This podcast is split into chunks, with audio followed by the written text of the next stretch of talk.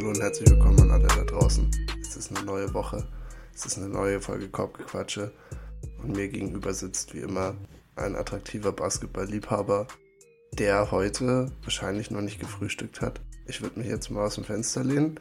Michel, wie geht's dir denn? Nimm uns gleich mal mit. Mir geht's gut. Ich habe noch nichts gegessen, ja. Aber äh, deswegen muss ich auch, bevor ich dann zur Uni muss, auf jeden Fall noch was essen. Ähm, ich krieg heute die Chance, Rollstuhl-Basketball zu spielen. Unfassbar. Habe ich noch, also ist, ist glaube ich, einmal in meinem Social Media Algorithmus aufgetaucht. Rollstuhl-Basketball? Rollstuhl-Basketball, ja. ja. Krass. Bei den Jena Kapuz. Ähm, wir haben ein Staatsexamenseminar in Sport, ähm, das heißt Sportförderunterricht. Und da, ähm, ja, die machen halt ganz viel auch so mit, ähm, halt mit Sportlern. Wir hatten auch jemanden dabei, der ist sogar im Boston-Marathon gelaufen, ähm, der blind ist.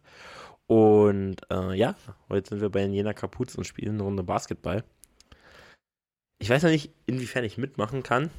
Ich werde aber mein Bestes geben und auf jeden Fall ein paar, paar Würfe nehmen. Ich wollte gerade sagen, ich stelle es mir unfassbar anstrengend vor. Also ich, oh, ich glaube auch schwer. Also ich treffe ja so schon, ich würde sagen, ich treffe besser als der Durchschnitt. Mhm.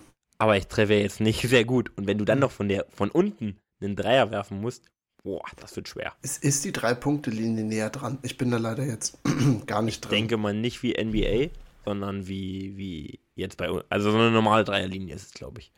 Also europäische Standards, würdest du sagen? Ja, ja, ja. Freiplatzstandards. Ich bin, ich, ich bin da auf der, äh, auf der Suche mal im Internet danach. Weil ja. es, es ist ja eigentlich, wow, du brauchst ja so viel, so viel Skill. Jetzt, wo es mir eingefallen ist, das ist hier läuft ja auch bei den Paralympics manchmal. Das heißt, ich ja. habe es durchaus auch schon geschaut. Ich bin, bin ich wirklich immer wieder, weiß ich nicht, so positiv, einfach so, so, so beeindruckt, wenn ich dazu gucke. Auch wie, wie schnell die da auf dem Feld auf und ab gehen und wie gesagt, den Skill, den sie dann mit dem, mit dem Ball haben. Und, und aber das Team, wo du jetzt heute bist, oder ist es eine Schule? Nee, nee, ist, eine, ist ein Team, ist ein Team. Okay, ich glaube, die werden euch Grunde, richtig ja. nackig machen.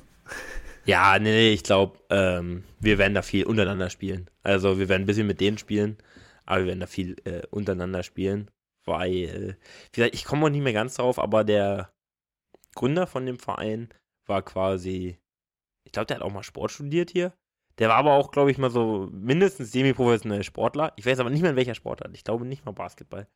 Äh, aber hat dann halt den Weg zum Basketball gefunden. Das ist eine coole Sache auf jeden Fall. Unfassbar. Und du hattest tatsächlich auch recht. Ich habe gerade nachgeguckt. Es ist tatsächlich alles so, ähm, also die Regeln äh, und halt auch die Abstände zum Korb und so weiter ist alles wie im richtigen Basketball.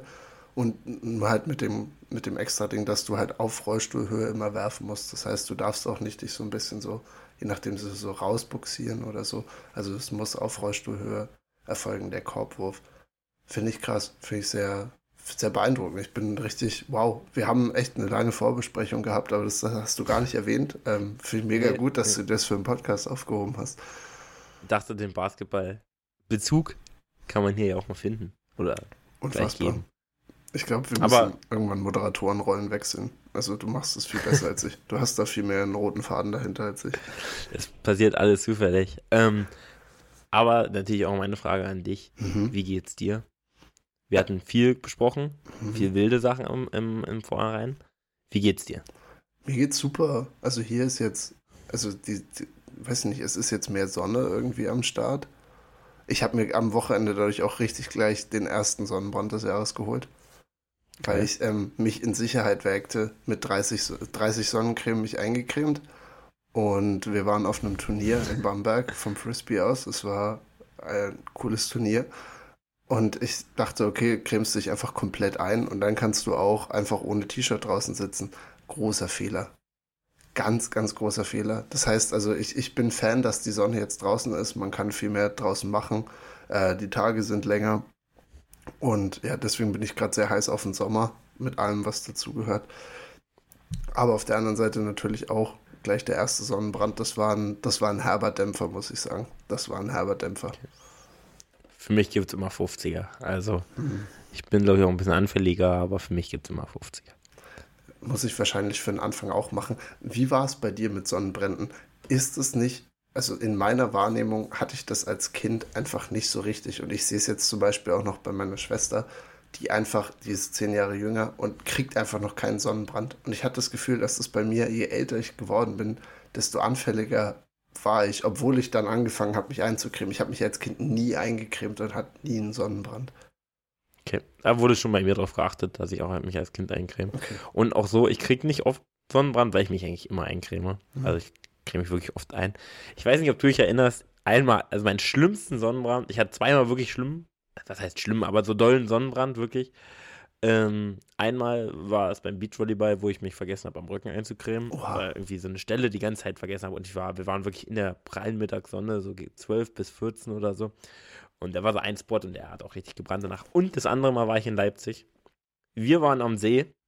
Ihr habt Ah, Spikeball gespielt. Oha. Ich hatte mir die Hand gebrochen und ihr habt mich da in der Sonne verschimmeln lassen.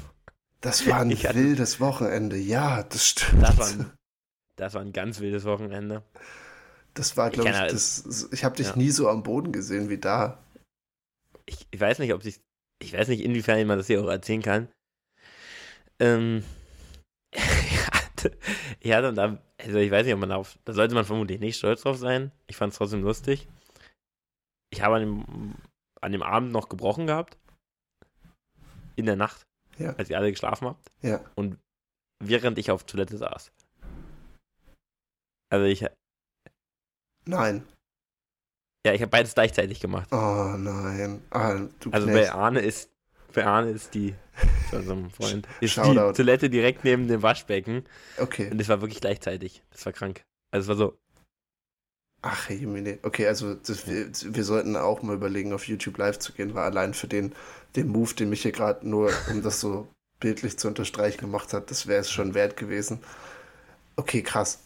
Also, und da hat, hat ihr nämlich die ganze Zeit gezockt ja, und ich lag da einfach so und habe so ein bisschen Baguette mit Hummus gegessen ja, ähm, und versucht mir irgendwie ein Bier reinzu, reinzuhauen. ja, stimmt. Das war der, der Sternburg-Nachmittag, wo wir alle so halbwarm, halbwarmes Sternburg-Bier dann getrunken haben.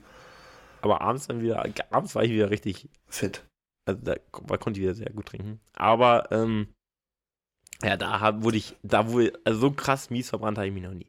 Das war, stimmt, das kam da alles zusammen mit der gebrochenen Hand. Das jetzt habe ich alles noch ganz gut im Kopf auch. Wie, Ja, du, ja, wie du dich nicht bewegen konntest. Ich weiß gar nicht, warum du dich dann auch nicht eingecremt hast oder warum wir dich Ja, nicht eingecremt haben. Das ging, glaube ich, wahrscheinlich auch nicht so gut mit einer Hand, könnte ich mir jetzt mal fast vorstellen. ja. Es war aber auch gar nicht so sonnig. Also wir waren halt ewig dran am See Mm, und es war so halb sonnig. Und das ist halt gefährlich. Mm. Das ist wirklich gefährlich. Ja, es ist wie beim. Skifahren. Beim Skifahren verbrennt man sich auch manchmal, obwohl es bewölkt ist. Einfach nur, weil, weil, weil du halt das noch von dem Eis dann zurück hast. Ja, krass. Ja, Ja, auf, jeden Fall, auch ähm, Shoutout ans Bikeball. Das ist auch Teil, glaube ich, meiner Sommerroutine jetzt. Also ich bin beim Unitraining einmal die Woche und ich bin jetzt gerade auch noch, ist in Würzburg hier nicht der ganze Boden verbrannt. Das heißt, es ist auch noch schön saftiges Gras überall. Und deswegen macht Spiken gerade richtig Spaß. Also es ist, ist ultra nice. Macht, macht, also ich weiß nicht, bist du viel, bist du unterwegs? Hast du es mal? Du spielst, bist ja auch in Jena, einer Sportstudentenstadt. Ist bei dir Spikeball ein Ding in deinem Leben? Ist ein bisschen verschrien, muss man sagen. Also, ähm, es ist ein zumindest kleiner Teil in meinem Leben. Also sehr gering. Ich spiele deutlich öfter Volleyball als Spikeball, muss ich sagen.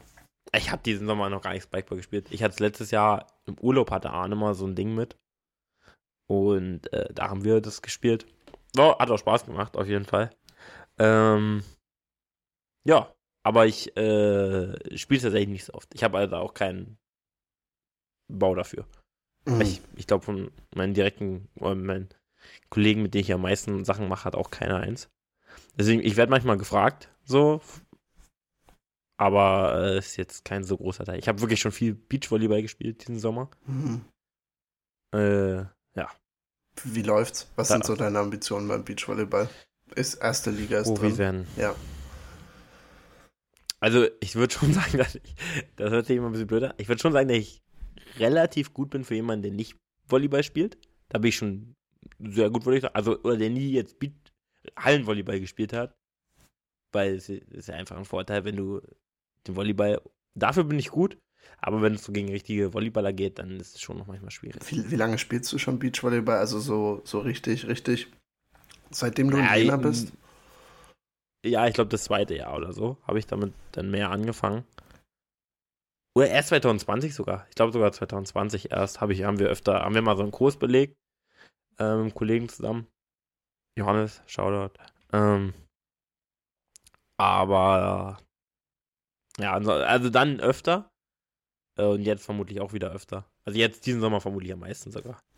Ist, ist glaube ich, so ein bisschen meine verlorene Liebe, weil ich nie so über das so ein bisschen 4 gegen 4 Gedadel hinausgekommen bin. Und jedes Mal, wenn ich oben an der Uni die ganzen äh, Beachvolleyballplätze sehe, ist es schon sehr beeindruckend. Sieht schon cool aus, was ihr da macht. Ja. Äh, Denke ich immer so, wow, das, das wäre es nochmal. Das ist eigentlich, würde ich sagen, ist eine, ist eine coole Sportart, wenn man das kann.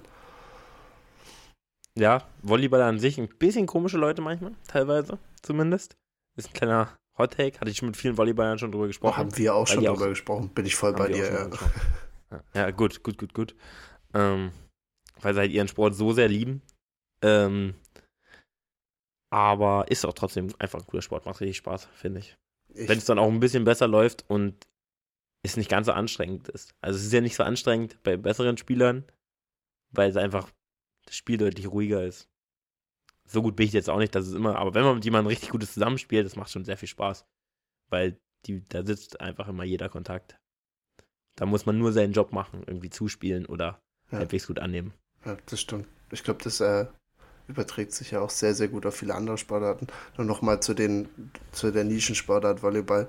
Du meintest, ich glaube, du hast das mal sehr treffend gesagt, dass du äh, Volleyballer irgendwie Bas also Basketball ist ja eine ähnliche Nischensportart, aber die wirken immer so, als wäre, als wär, wären sie so zu cool dafür, dass ihnen das irgendwie, dass sie das juckt.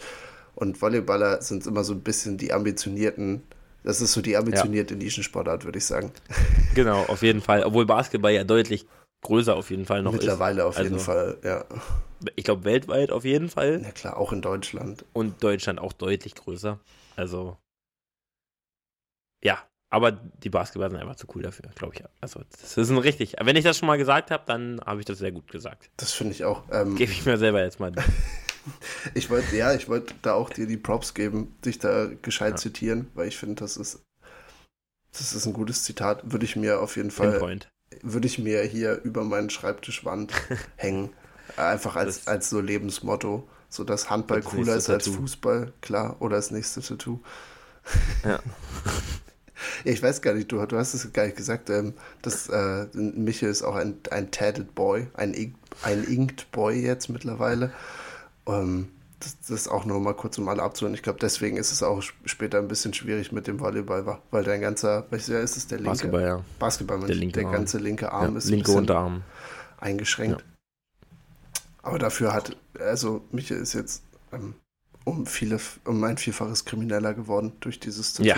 Das auf jeden ja, Fall. Auf jeden Fall. Ähm, hast du eigentlich. Ich, man spürt es auch, diese kriminelle Aura. Voll, ich war danach im Lidl, ich habe gleich was mitgehen lassen. Wollte ich gerade sagen. Also jetzt wird nur noch für die Hälfte gezahlt, für das, was du machst. Ja, ja. Selbstbeholerkasse habe ich nur so, eine, so einen Käse bezahlt, Rest habe ich im Rucksack gelassen. Ja, klar. Ah, das ist, ey, das sind die Lifehacks vom 21. Jahrhundert. Äh, hast du eigentlich, das wollte ich dich noch ein letztes Ding fragen, willst du einen Sleeve machen? Gehst du fürs Ganze oder sollst du es erstmal bleiben? Das, das ist die Frage. Also ich, ich werde mich auf jeden Fall, ich werde den Arm noch weiter tätowieren. Ich finde Sleeves schon cool. Ja. Hängt halt jetzt, ich bräuchte ein Motiv irgendwie für ein Sleeve, damit es irgendwie alles passig wird. Mhm. Ich vermute, davor werden es erstmal noch ein paar einzelne. Und dann muss ich gucken, ob da irgendwas, zumindest dass der Unterarm so als Sleeve wird. Ich finde Sleeves schon sehr cool dachte ich nämlich auch, also ich bin, ich bin nicht so pro Tattoos, wie Michael es ist, aber ich fand immer so, wenn Sleeves sind, dann ist es ein abgeschlossenes Ding. Dann ist es irgendwie cool, da erkennt man auch nicht mehr so viel, wenn mal ein Tattoo irgendwie daneben gegangen ist oder so. Und das sind so meine größten Knocks gegen Tattoos, dass halt auch wenn es scheiße aussieht, sieht es halt scheiße aus. Und das ist dann einfach erstmal so. Und von daher ähm, würde ich dich auch natürlich immer drunter stützen. Ähm, Einfach hier, ganz, ganze Arm voll. Und dann, ich glaube auch, nicht nur wirst du krimineller, sondern deine Basketball-Skills werden auch besser, oder? Es ist so, ja, oder? auf jeden Fall. Also das ist ein Fakt. Ich denke mal heute, auf welchen nur mit einem Arm werfe, die Dinger gehen alle rein. Also bin ich mir ziemlich sicher. Ciao, Swish. Ein ich hoffe, dass ich auch danken kann jetzt. Also da, will ich, da hoffe ich auch drauf. Und ich glaube, ähm, du bist ja auch aktiver Fußballer, begabter Fußballer. Da sehe ich es immer, wenn die, wenn die Wade tätowiert ist, hat ja Messi irgendwann auch gemacht. Auch das bringt Skill dazu, würde ich sagen, oder? Ja, auf jeden Fall. Also, also da kommt so der Übersteiger, geht da ein bisschen lockerer vom Fußgelenk. Ja, ich glaube auch so Annahmen, also wird es deutlich, technisch auf jeden Fall deutlich besser. Automatisch, also das ist ein Fakt. Du kriegst ähm, Jonglieren plus 50, egal wie viel du schaffst zu jonglieren, jetzt schaffst du dann 50 mal mehr. Ja, ja, da bin ich, das ist ein Fakt. Da kann man auch nicht drum rumrennen. Also wer was anderes erzählt, der lügt. Ich, ey, würde ich, könnte ich dir korrelieren. Ich nehme alle Fußballer, die tätowiert sind und schaue, wie gut die sind. Und dann nehme ich Normalpersonen, ja. die nicht tätowiert sind und dann vergleiche ich das. Und dann zack, kann man sich doch eine wissenschaftliche Studie außenrum bauen. Das ist evidenzbasiert. Ja, absolut. Basketball, bist du ready? Wir, wir sind nämlich, ready. wir sind immer noch, also tief in den Playoffs drin mittlerweile. Erste Runde ist ja schon rum. Äh, wir sind jetzt, haben alle vier Serien, die noch sind, sind in der zweiten Runde, haben auch schon mindestens oder fast alle mindestens zwei Spiele gehabt. Machen wir erstmal kurz News am Anfang. Können wir einmal kurz durchrushen. Wir haben Ime Udoka. Ja ehemaliger Coach bei den Boston Celtics, war da nur ein Jahr, wurde dann ähm, wegen vor allem Off-Court-Drama äh, ge gefeuert. Letztes Jahr, ähm, genau, nachdem er sie aber in die Finals geführt hat, da aber verloren hat. Ime Udoka ist jetzt bei den Rockets, bei den Houston Rockets. Hatten vorher Steven Silas für, glaube ich, drei Jahre. Das war, glaube ich, der, der bedauernswerteste Coach der Liga in der Zeit, weil Houston einfach ein also einfach nichts hingekriegt hat als Franchise in der, in der Zeit. Und jetzt holen sie sich Ime Yudoka. Plus haben wahrscheinlich einen überragenden, also wahrscheinlich irgendwie einen Top-4-Pick dieses Jahr. Ja, was ist, was ist dein Take? Ich, viele Teams beißen sich, glaube ich, so ein bisschen, dass Yudoka zu, also viele Contender, ich sage es jetzt auch Richtung Bucks zum Beispiel, dass Yudoka sich das Team rausgesucht hat, weil er war, glaube ich, neben Nick Nurse so einer der heißeren Kandidaten, die gehandelt wurden, oder? Ne, das ist die Frage, ob er wirklich jetzt äh, sich das so aussuchen konnte, weil es ist schon komisch, zu den Rockets zu gehen. Also erstmal Silas, du kommst zu einem Contender, James Harden geht weg und du hast das letzte Team. ähm, ja. Also sie waren schon sehr schlecht, aber das Team war auch einfach schlecht. Ähm, Ime Yudoka, ja, also ein sehr guter Coach, was man bis jetzt gesehen hat. Ich hoffe, also wirklich, wenn Nick Nurse zu den Bucks geht, kann sich die Liga festhalten. Ähm, genau. Aber hat mich auch gewundert irgendwie, weil oh, ich sehe es nicht, also ich sehe es echt nicht. Außer die draften jetzt Wemby. Ähm, ansonsten sehe ich tatsächlich da jetzt auch nicht, dass also Judoka da gleich äh, gut mitspielen wird. Bei dem Team ist ja wirklich nicht viel da. Also da sind schon talentierte Spieler, die auch besser werden werden. Aber die haben jetzt noch nicht gezeigt, dass sie in irgendeiner Weise Winning Basketball spielen. Und also, ich, Vogelwild, was da passiert. Ich glaube aber, das ist genau der Punkt, dass Judoka dafür da ist, weil er war ja auch bei den Celtics und das ist eine Debatte. Ich glaube, da können wir später auch nochmal drauf eingehen, wenn wir über die Celtics reden. Das ist das, was Missoula jetzt noch vorgeworfen wird. Also er wird relativ viel kritisiert, finde ich, vor allem gerade. Äh, und Missoula scheint irgendwie so zu, zu lasch zu sein und es wird immer wieder gerade aus so auch so Beatrider-Kreisen aus Boston immer gesagt, dass Judoka halt wirklich ein harter Hund war, der Leute auch mal zusammengeschissen hat. Und ich glaube, so diese Mentalität war ja auch das, was Boston so in diesen Winning-Kontext reingebracht hat. Und ich glaube, für die Rockets geht es jetzt nicht darum, irgendwie nächstes Jahr contenten zu wollen oder überhaupt, sondern einfach mal über 20 Spiele zu gewinnen. Und ich glaube, dafür ist Judoka da, weil die haben bisher, du sagst es richtig, einfach nur irgendwie so Dadel-Saisons gehabt, wo klar war, ihr gewinnt 17 Spiele, ihr kriegt nur auf den Latz und Jalen Green kann irgendwie machen, was er will. Hauptsache er kriegt irgendwie 30 Punkte, weil irgendwer muss ja punkten. Ich glaube, das irgendwie dem so ein bisschen Form zu geben, plus halt der, der Pick, der jetzt noch dazu kommt, vielleicht machen sie auch noch ein paar Trades obendrauf. Einfach nur, dass die Rockets mal wieder ein Team sind, was man sich angucken will. Ich, und ich glaube, dafür war Judoka auch da am Ende. Oder wird er ähm, da sein? Ja, also das wird er auch machen, da bin ich mir auch sicher. So schätzt man ihn ja auch irgendwie ein. Aber trotzdem, sind die Rockets ja jetzt nicht das Team, wo du coachen willst. Klar, vielleicht kommt James Harden im Sommer. Ja, bist äh, mal gespannt. Das Gerücht, das Gerücht gibt es ja auch auf jeden Fall. Ähm, würde sie automatisch deutlich besser machen. Also würde ihren Floor sehr weit anheben. Ähm, aber ja, irgendwie finde ich es dann nicht so nice. Der hätte wirklich auch zu Teams gehen können, die jetzt einen Coach suchen, die deutlich besser sind. Bin ich mir sicher. Also die Bugs wären da jetzt relativ naheliegend. Die aber Nick Nurse kriegen. Von daher mache ich mir da auch keine, keine Platte. Ich hätte Udoka auch in Toronto gesehen. Ähm, ja, auch sehr geiles, wäre auch ein richtig sehr, geiles Fit. Da hat er auf jeden Fall ein bisschen mehr Talent, mit dem er auf jeden Fall schon arbeiten könnte. Wäre so ein bisschen ja. fast wie Boston. Boston war ja auch, bevor er gekommen ist, sehr ein sehr talentiertes Team. Ja. Aber einfach noch so ohne ein bisschen, ohne Grid. Und das hat er da gut reingebracht. In der, in der Spitze aber vermutlich nicht so. Also in der Spitze war Boston halt schon deutlich besser. besser Die ja. hatten halt keinen Tatum. Hatten. Hat, hat Toronto halt nicht. Und auch eigentlich kein Brown.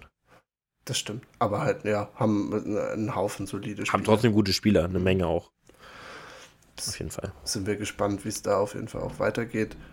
Ich weiß auch gar nicht, ich, ich bin da immer sehr schlecht informiert, sind offiziell, wie viele Coaches sind gefeuert. Wir haben Steven Silas, das wurde besetzt, Nick Nurse ist raus, das, Toronto hat noch nicht neu besetzt. Die Bugs ja. werden jetzt immer mal wieder reingeschmissen. Schauen wir mal. Aber sonst haben sich noch nicht Teams von ihren Coaches getrennt, oder? Hm, also die Mavs hört man ja öfter mal und dass die Mavs-Fans das wollen, aber ich glaube nicht, dass es da passiert. Ähm, da wäre auch einer von beiden, Nurse oder die Doka, krank auch bei den Mavs. Weil ich Jason Kidd auch nicht so viel zutraue. Aber ansonsten hört man da wenig, ja. Also ist mir auch keiner bekannt. Okay, dann gucken wir mal, wie sich das so Coach-Karussell da wird aber weiter dreht. Bestimmt noch was passieren. Also wenn die Bugs da dranbleiben, ey, dann raste ich aus. Sie haben, glaube ich, ich könnte es mir vorstellen, einfach nur aus dem Grund, dass sie genug Ausreden dieses Jahr hatten. Äh, ja. Und dass das deswegen gehalten wird. Aber ich also, du verlierst trotzdem nicht als erst als First Seed gegen den Achten. Auch wenn es ein guter Achter Seed war, muss man auch sagen, ja. die sind keine Laufkundschaft. Aber darfst halt trotzdem einfach nicht verlieren. Auch wenn es kein Failure war. Es war kein Failure, das halten wir fest. Hat Janis gesagt, ja, weil Jordan hat ja. auch ähm, neunmal nicht den Titel geholt oder so, was er da auch immer gesagt ja. hat.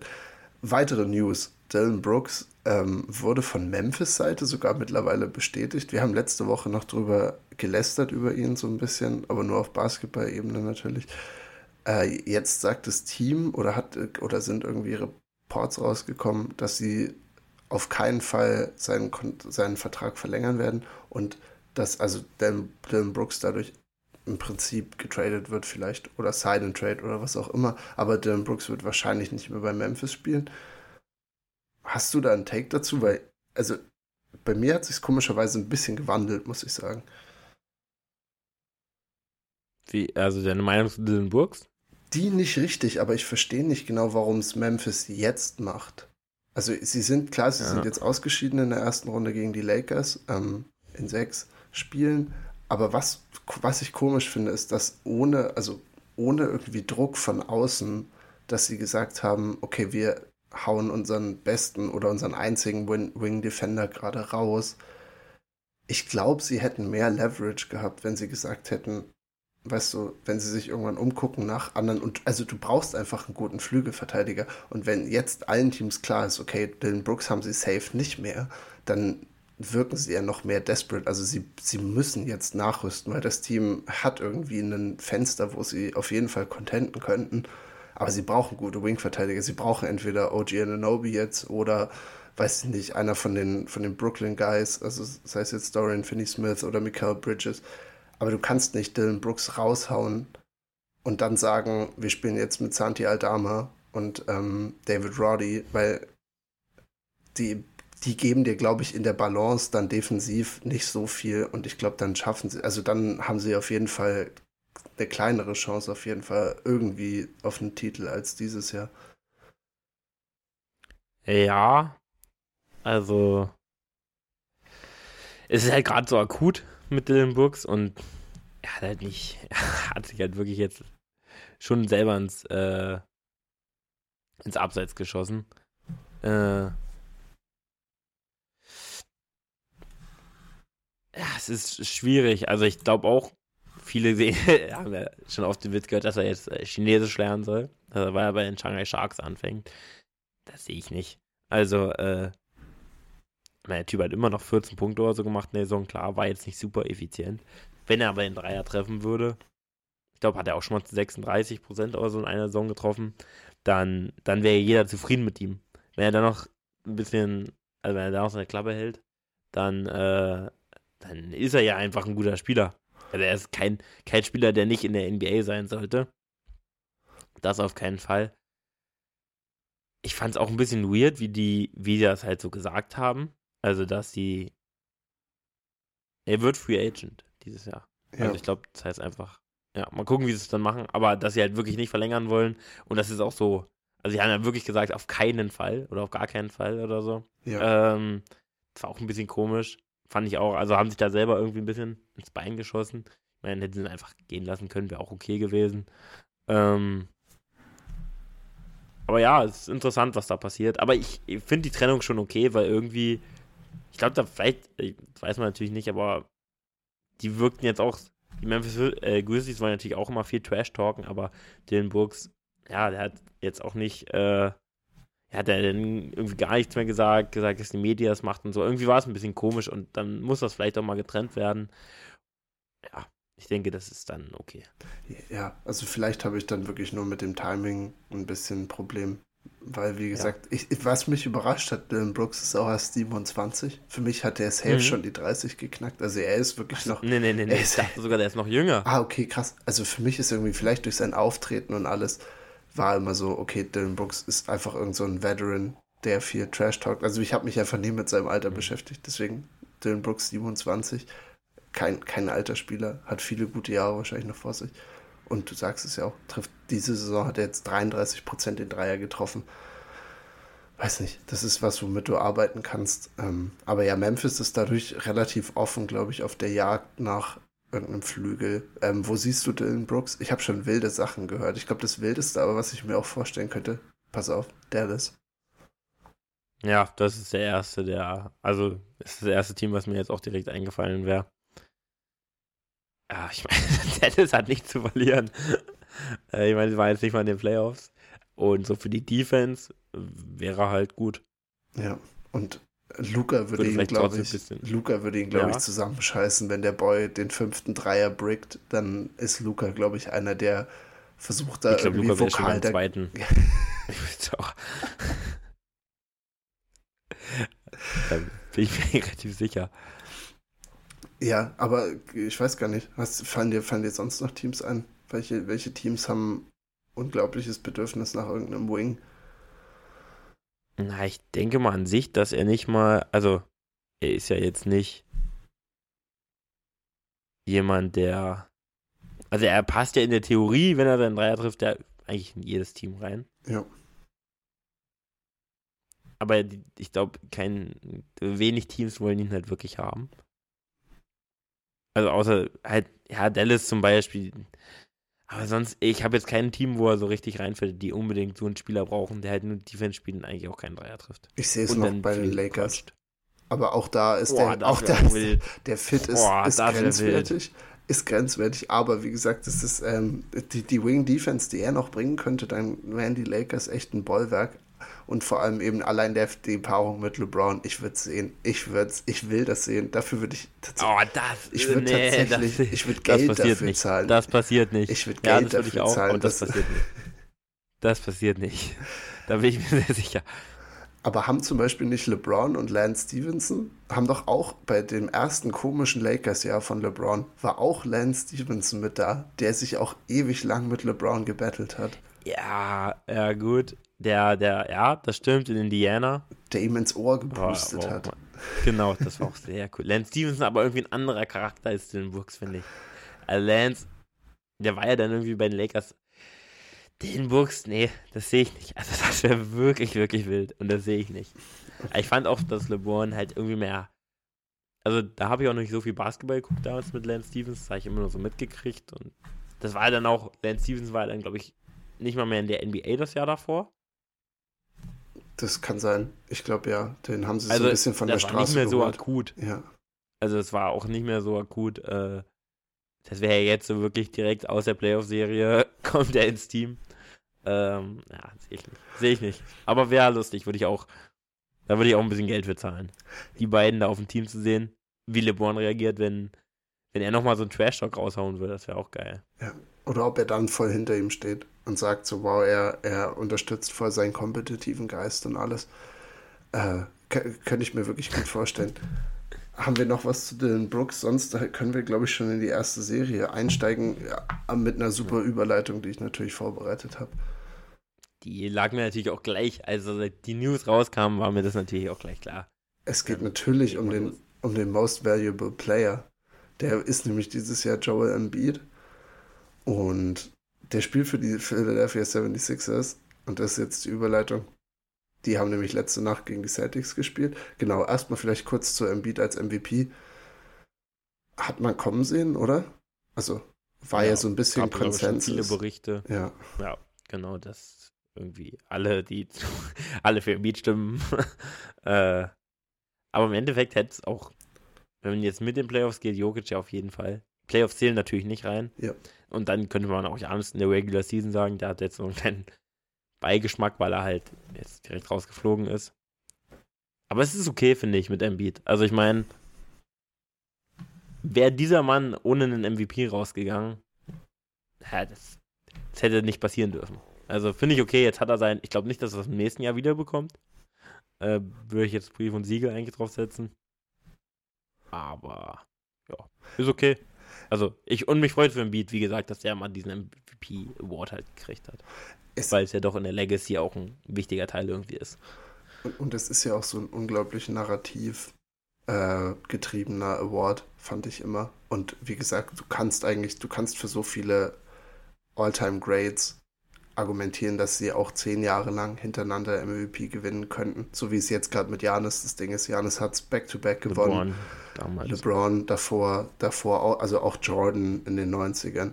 Und ich glaube, wie gesagt, deswegen ist ja ich glaube, allein der Fakt, dass er halt gegen Jokic, der schon zweimal gewonnen hat, und Janis, der schon zweimal gewonnen hat, angetreten ist, hat ihm zumindest da so ein bisschen den, den Vorteil gebracht. Plus der Recency Bias, fand ich, war bei ihm ja auch ein Ding, weil er ja wirklich losgelegt hat im letzten Monat, dann, wo er sich dann auch abgezeichnet hat, so, weißt du, direkten, in direkten Vergleichen, wo er nochmal so ein Scoring hochgedreht hat. Er ist ja auch Scoring Champion geworden. Ja das war ja was, was die letzten Jahre nicht so passiert ist. Ähm, hat auch ganz gut gespielt. Äh, also gespielt in dem Sinne von, hat relativ viele Spiele gemacht für seine Verhältnisse. Und genau, deswegen sehe ich es äh, vollkommen verdient. Ich hätte auch mit keinem von den anderen beiden ein Problem gehabt. Ich glaube, Embiid aber schon. Also das wäre wirklich ein wilder Award ja, gewesen. Ja, ja, ja, auf jeden Fall. Ich finde sogar, Jo, also was der halt macht, wenn du, wie gesagt, vergleichst. Er hat halt Harden. Jokic hat keinen All-Star. Oder so mal. Aber, wie gesagt, ich bin da auch voll zufrieden mit. Also, obwohl man Jokic, aber du hast es schon angesprochen, es ist dann auch immer schwer. Ich meine, die drei sind einfach auch alles verdammt gute Spieler und die werden auch nächste Saison noch sehr gute Spieler sein und dann gucken wir mal, wer dann MVP wird. Aber Jokic wird bestimmt wieder im Rennen sein. Äh, bin ich mir sehr sicher. Und ja, es hat Embiid einfach sein Ding. Es ist ja auch wirklich oft dieses Ding von, der hat kein, kann es Jokic nicht Reihenfolge geben, so. Was eigentlich dämlich ist, aber es ist ja nun mal so einfach. Plus, ich finde mit den ganzen Statistiken oder die Advanced Metrics, die jetzt auch immer mehr im Basketball halt Fuß fassen, es ist so schwierig, worauf du achtest. Wie gesagt, Embiid hat hm. Scoring Champion ähm, aber bei Jo. auch krank ist. Ja, auch 33,5 Punkte, glaube ich, im Spiel jetzt am Ende aufgelegt. Aber ja. dafür, wenn du dir alle anderen Advanced Metrics anguckst, da ist Jokic krass. Also ich meine, aber auch da ist wieder die Frage, wie viel ist davon, also sein Plus-Minus ist halt unfassbar oder sein Net-Rating eben dementsprechend, also von Jokic. Aber davon ist halt auch viel okay, das Team ist halt einfach nicht so ganz so tief wie das von den Sixers. Deswegen fällt das Team nicht immer eine Klippe runter, wenn Embiid sich hinsetzt und bei Jokic aber schon, weil er wirklich das ganze Team ist. Aber inwiefern kann man das jetzt irgendwie für oder gegen die, also für ihn oder gegen die anderen halten? Also ich finde so, die ganzen Argumentationen oder Argumentationsketten sind einfach schwierig. Du hast bei Embiid und Janis ja auch den Aspekt, dass die beide defensiv so krass gut sind und dadurch ja auch irgendwie wichtig für das Team, was bei Jokic jetzt nie irgendwie groß der Fall ist, dass er irgendwie ein, ein, weiß, ein überragender oder ein, ein mächtiger Verteidiger wäre. Aber diese Defensivmetriken von Jokic sind halt auch, also diese Advanced Sets von ihm sind da auch immer übelst gut. Also da ist er auch immer irgendwie, gehört er auch immer zu den Top-Spielern. Ja, aber wenn man den, den klassischen Eye-Test macht, offensichtlich sieht, dass er vor keinem Flügelspieler bleiben kann. Richtig. Äh, und ja, da muss man vielleicht mal ein bisschen, da muss, ist es super schwer mit diesen Stats, auch besonders in der Defensive, wie man das bewertet. Weil neben ihm halt auch noch Aaron Gordon oder so stehen. Das ist natürlich auch nicht schlecht.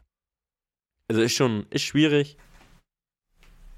Aber äh, ich denke, es ist verdient. Denke ich auch. Ähm, wir können dann jetzt ja auch gleich direkt mal zur Serie kommen, in der jetzt Embiid wieder dabei ist. Heute ist das zweite Spiel eben letzte Nacht gewesen.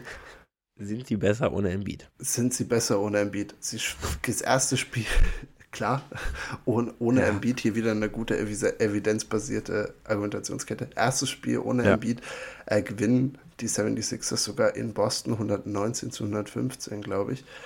Und äh, letzte ja. Nacht dann die Retourkutsche, ähm, ganz schöner Blowout von den Celtics.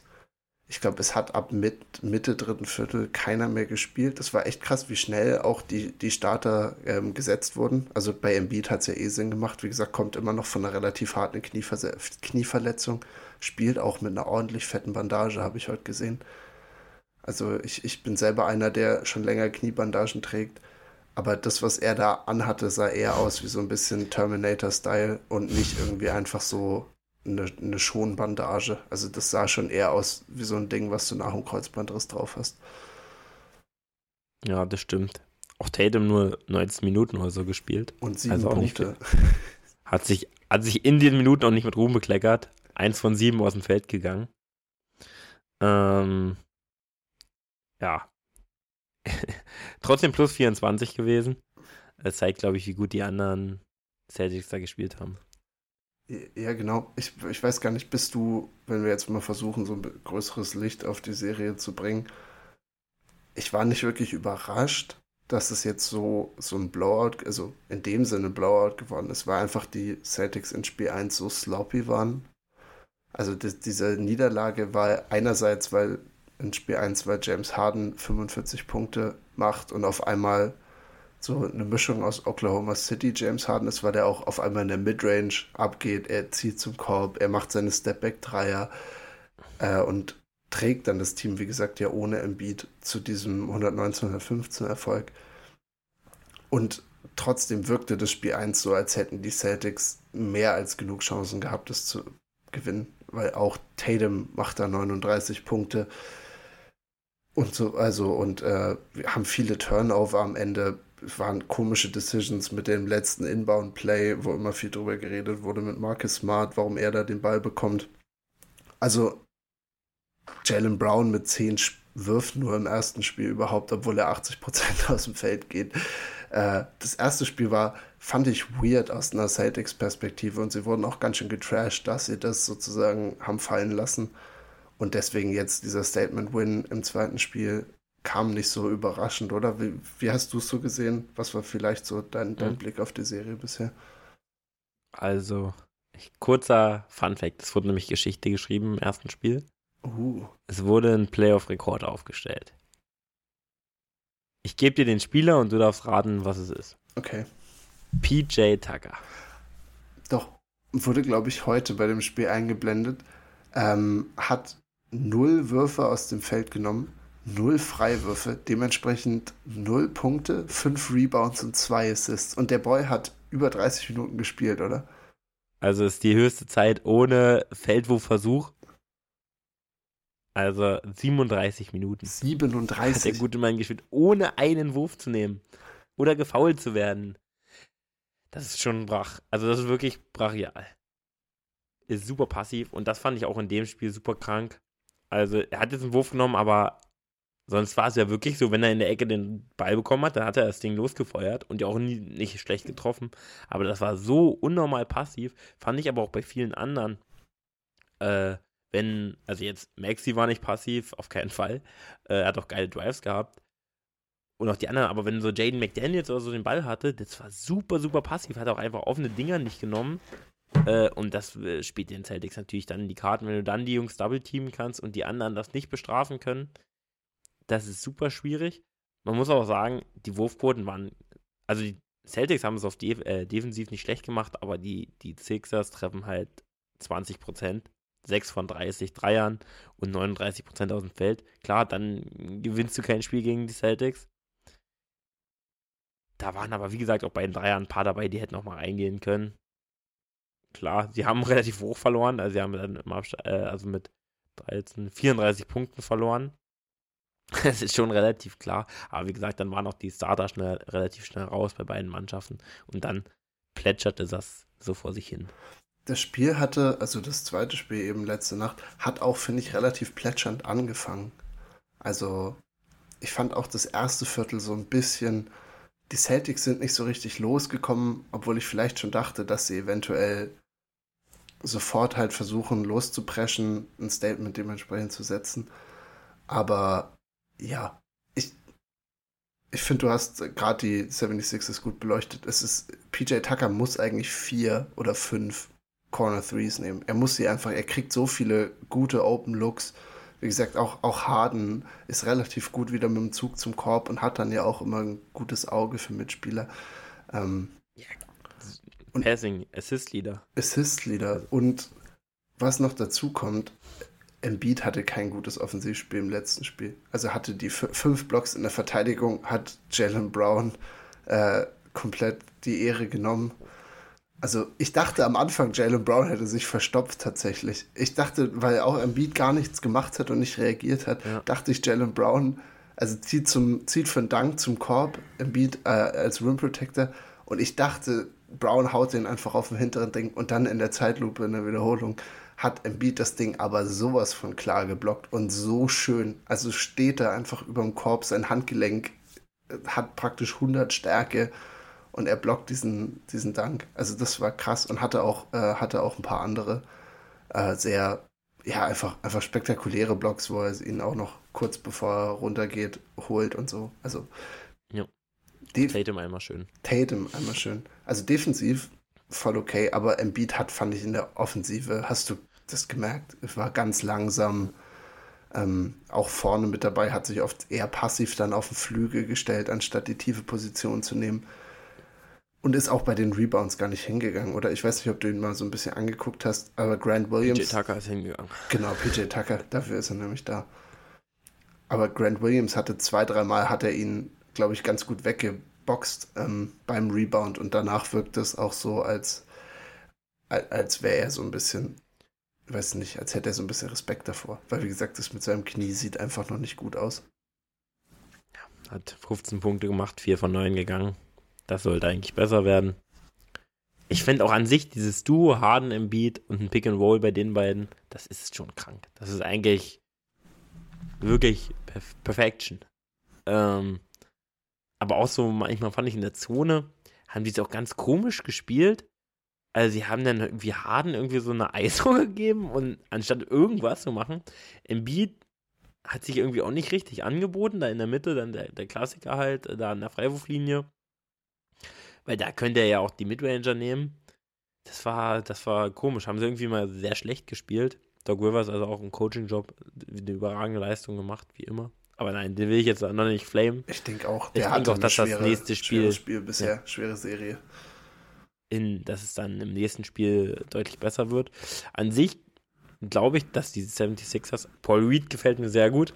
Auch im ersten Spiel schon, im zweiten Spiel auch diesen geilen Behind-the-Back-Pass äh, zu Melton gehabt. Der war sehr geil. Macht das also auch nicht schlecht. Äh, aber ich denke, das wird besser. Und ja, dass die Jungs die dann kommen. Melton hat auch nicht überragend gespielt, äh, McDaniels auch nicht.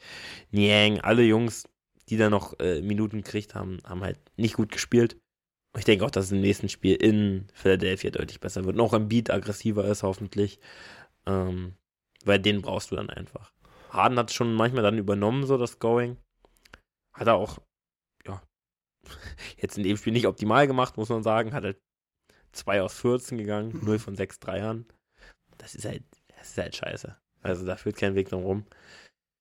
Aber ich denke, das wird wieder besser werden. Und dann wird das eine enge Serie. Und ich weiß nicht, ob wir schon einen Ausblick geben wollen, wer gewinnt.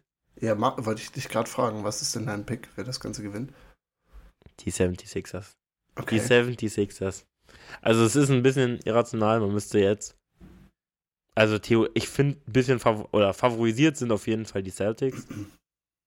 Aber ich mir sicher, weil das auch was, was da denn von der Bank, dann kommt Brockton von der Bank. Es ist unglaublich. Sie sind so talentiert, sind so talentiert, die, die Celtics. Das, das, das ist einfach ein verdammt, verdammt gutes Team. Also, äh, ja, Robert Williams, äh,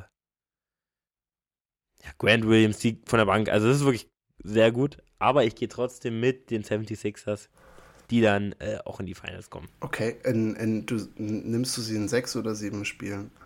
Es wird sieben, es wird eine geile sieben Serie Spiele hier, äh, sieben Spiele Serie.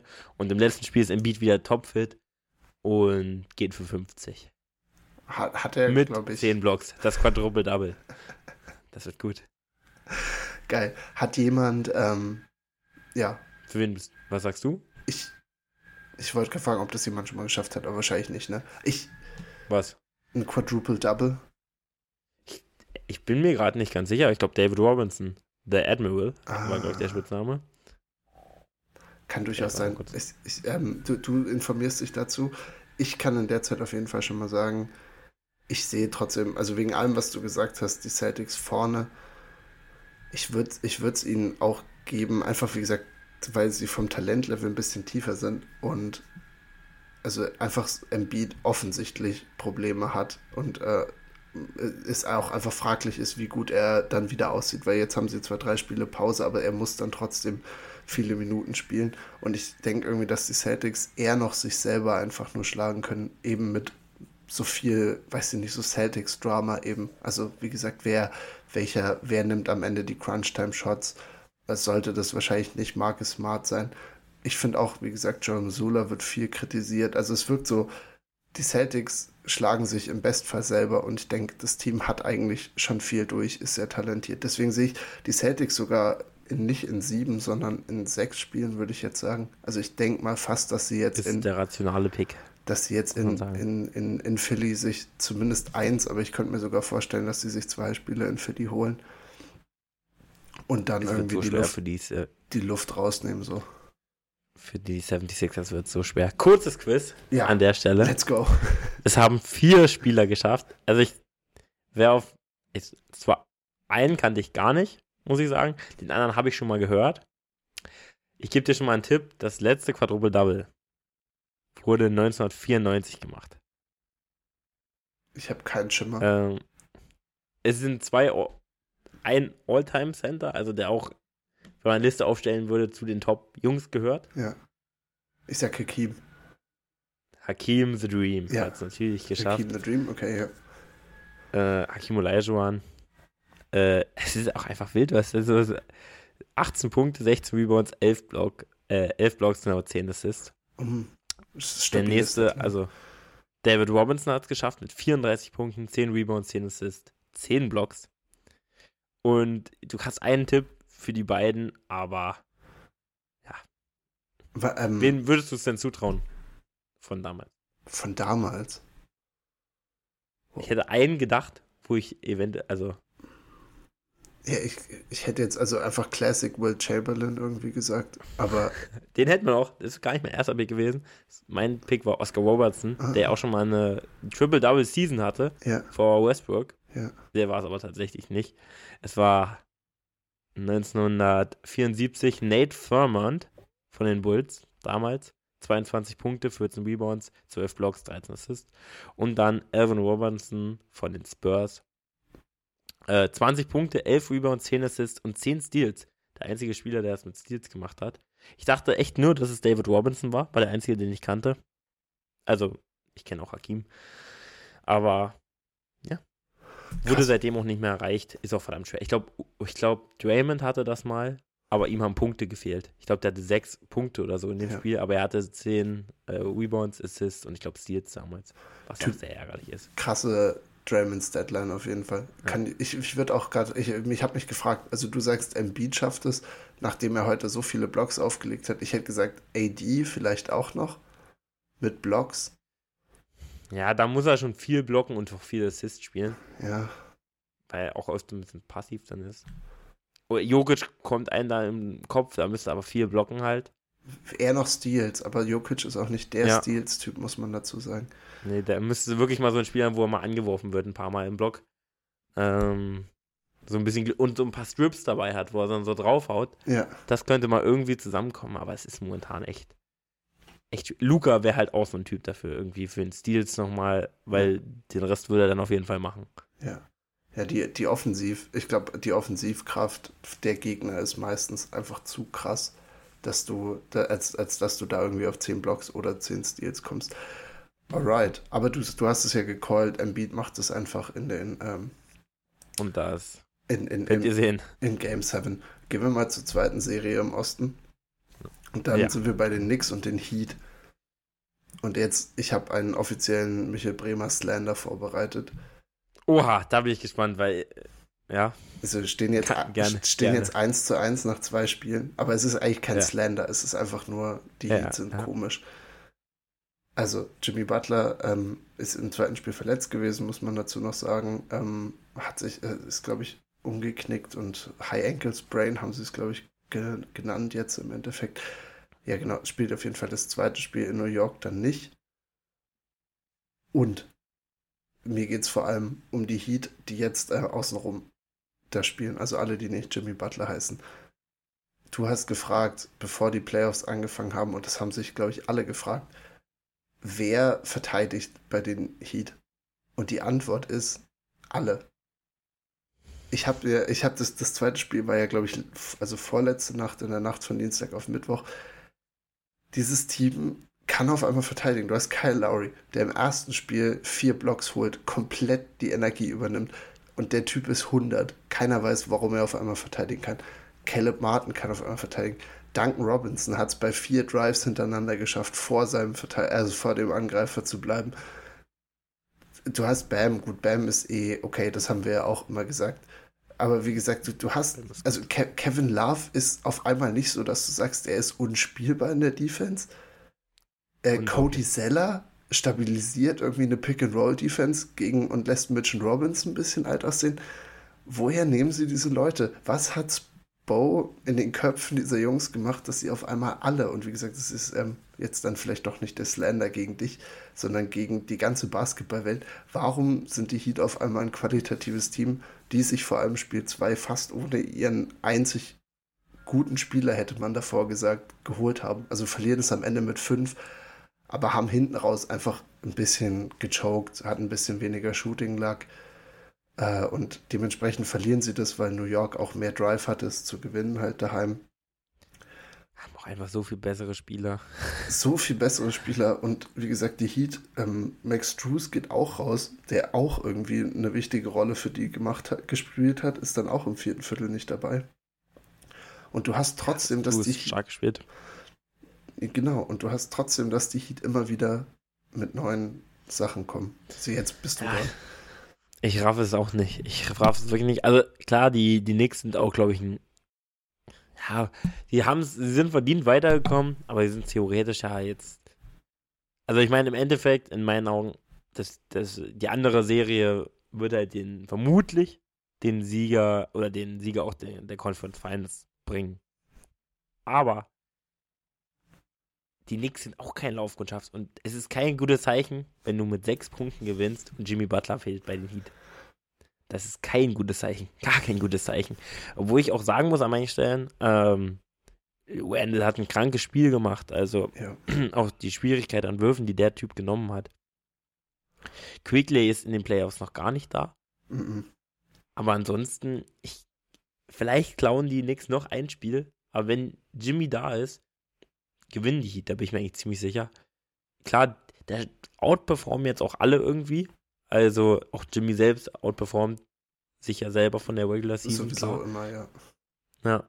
Aber auch dann halt ein Gabe Vincent, der, klar, der ballert viel, aber er trifft. Irgendwer muss ja die Würfe nehmen. und das, das macht mich einfach nur aggressiv, dieses Team. Also, Duncan Robinson geht 3 von 8 von draußen, das ist okay, das ist gut, 37 Prozent. Ja. Ja, 37,5 Fünf, Prozent. ja. Also super okay für ihn. Und ich verstehe auch nicht, also die Knicks machen es offensiv, finde ich auch nicht gut und auch teilweise defensiv ist Randall auch manchmal mies gepennt wieder. Also wirklich, das war, die haben es den Heat dann auch teilweise echt leicht gemacht. Also dann schicken die manchmal ein Doppelteam so, komm, also ohne Sinn und Verstand und lassen dann Caleb Martin dann einfach frei in der Ecke stehen mit einer halben Stunde Zeit. Dann macht der halt auch mal den Wurf drin, ne? Ja. Also, die haben es auch echt nicht gut gemacht. Sie können besser spielen, da bin ich mir sicher. Aber die Heat, die machen dann einfach auch Würfe rein, ne? Also Caleb Martin wurde kurzzeitig zu Jimmy Butler. Mhm. Äh, und dann ist es auch schwer, gegen so ein Team zu gewinnen für die Knicks. Ich sag, alle beiden, die anderen beiden Teams hätten die sowas von den Boden gestampft gestern. Ja. Das ist vorgestern quasi.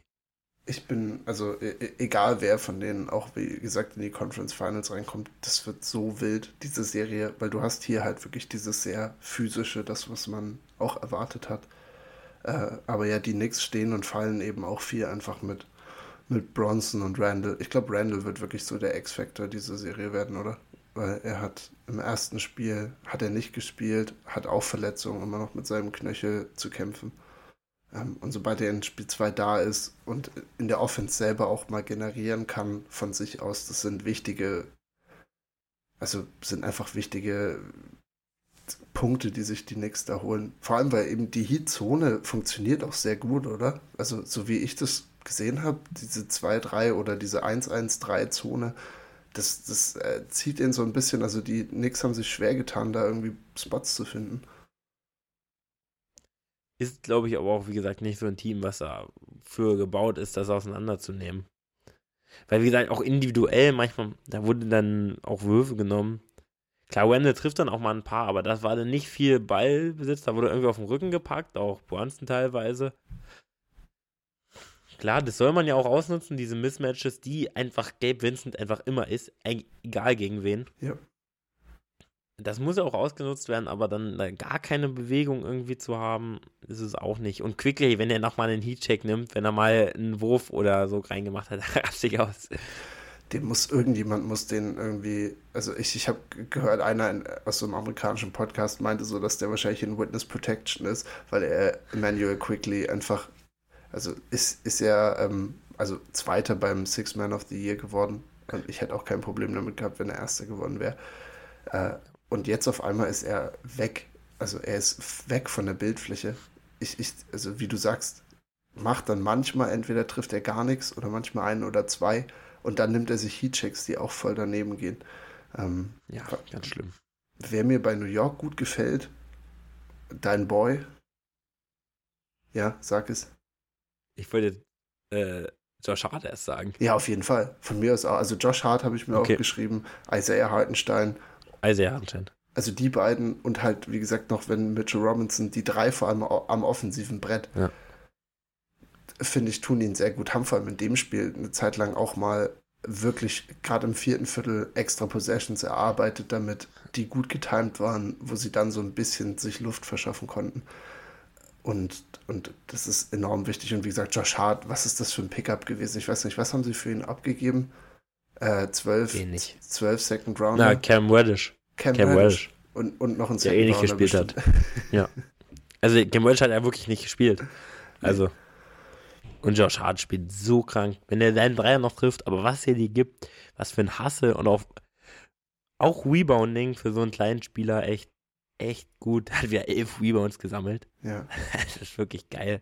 Zwei von vier Dreier getroffen und dann bist du zufrieden mit, mit Josh Hart. Ich habe gerade geguckt bei sehr harten Stein. Hat einfach, ist einfach eins aus zwei aus dem Feld gegangen, ein Freiwurf, neun Rebounds, davon vier offensiv. Also hat er in der einen Phase, auch im vierten Viertel, äh, hat er ja für Mitchell Robinson gespielt. Ja. Und da hat er, also hat er das Spiel quasi dominiert mit seinen offensiven Rebounds und Fouls, die er gezogen hat. Ja. Äh, und auch den Tipps, die er dann gemacht hat, weil er da einfach so viel, so viel rausgeholt hat für die Knicks. Ich dachte auch, dass er viel mehr Würfe genommen hat irgendwie. Also in meinen Gedanken dachte ich, er hat mindestens drei, vier Würfe genommen. Ja. Ähm, aber hat trotzdem einfach ein super starkes Spiel gemacht, auch mit seinem Passing teilweise. Ähm, ja, kann gut gespielt. Was, da haben sie einfach so Rollenspieler, die richtig stark sind. Ja, und was mir bei ihm auch immer sehr gut gefällt, sind diese Off-Ball-Blocks. Also du siehst eigentlich, wenn er auf dem Feld ist und irgendein Nick kriegt einen komplett freien Dreier, dann weißt du, dass Isaiah Hartenstein so vor dem in der Ecke steht, der zu ihm rausrennen soll und ja, den einfach war, eiskalt blockt. Das also das läuft so gut. Die Brunson-Szene dann, klar, wo er den Dreier trifft, dann auch sehr, also auch absolut entscheidend gewesen. Es gibt ja auch nochmal so einen Boost, so ein Four-Point-Play ist halt nochmal pusht die Halle. War auch wichtig in dem Moment, ja. weil da die Heat nochmal kurz weggezogen sind und äh, bei den Knicks dann gar nichts mehr fiel. Wen siehst Brunson du? auch ein geiler Typ. Brunson ist ein geiler Typ, ist ein Baller. Ja. Ist einfach ein kranker Baller. Auch dieses Bounceback-Game, dass er das erste ja. Spiel geht er, war ja wirklich atrocious. Ich weiß gar nicht, wie, wie er aus dem Feld am Ende gegangen ist. Und dann das erste Mal, finde ich, dass ich so richtig in Erinnerung hatte, wo er wirklich so komplett gebombt ist in den Playoffs. Und dann kommt er zurück und legt 30 auf und zeigt halt so, hey, ich kann euch hier immer noch leaden. Und vor allem ist es super wichtig, die haben jeden von diesen 30 Punkten gebraucht. Deswegen, ja. ja.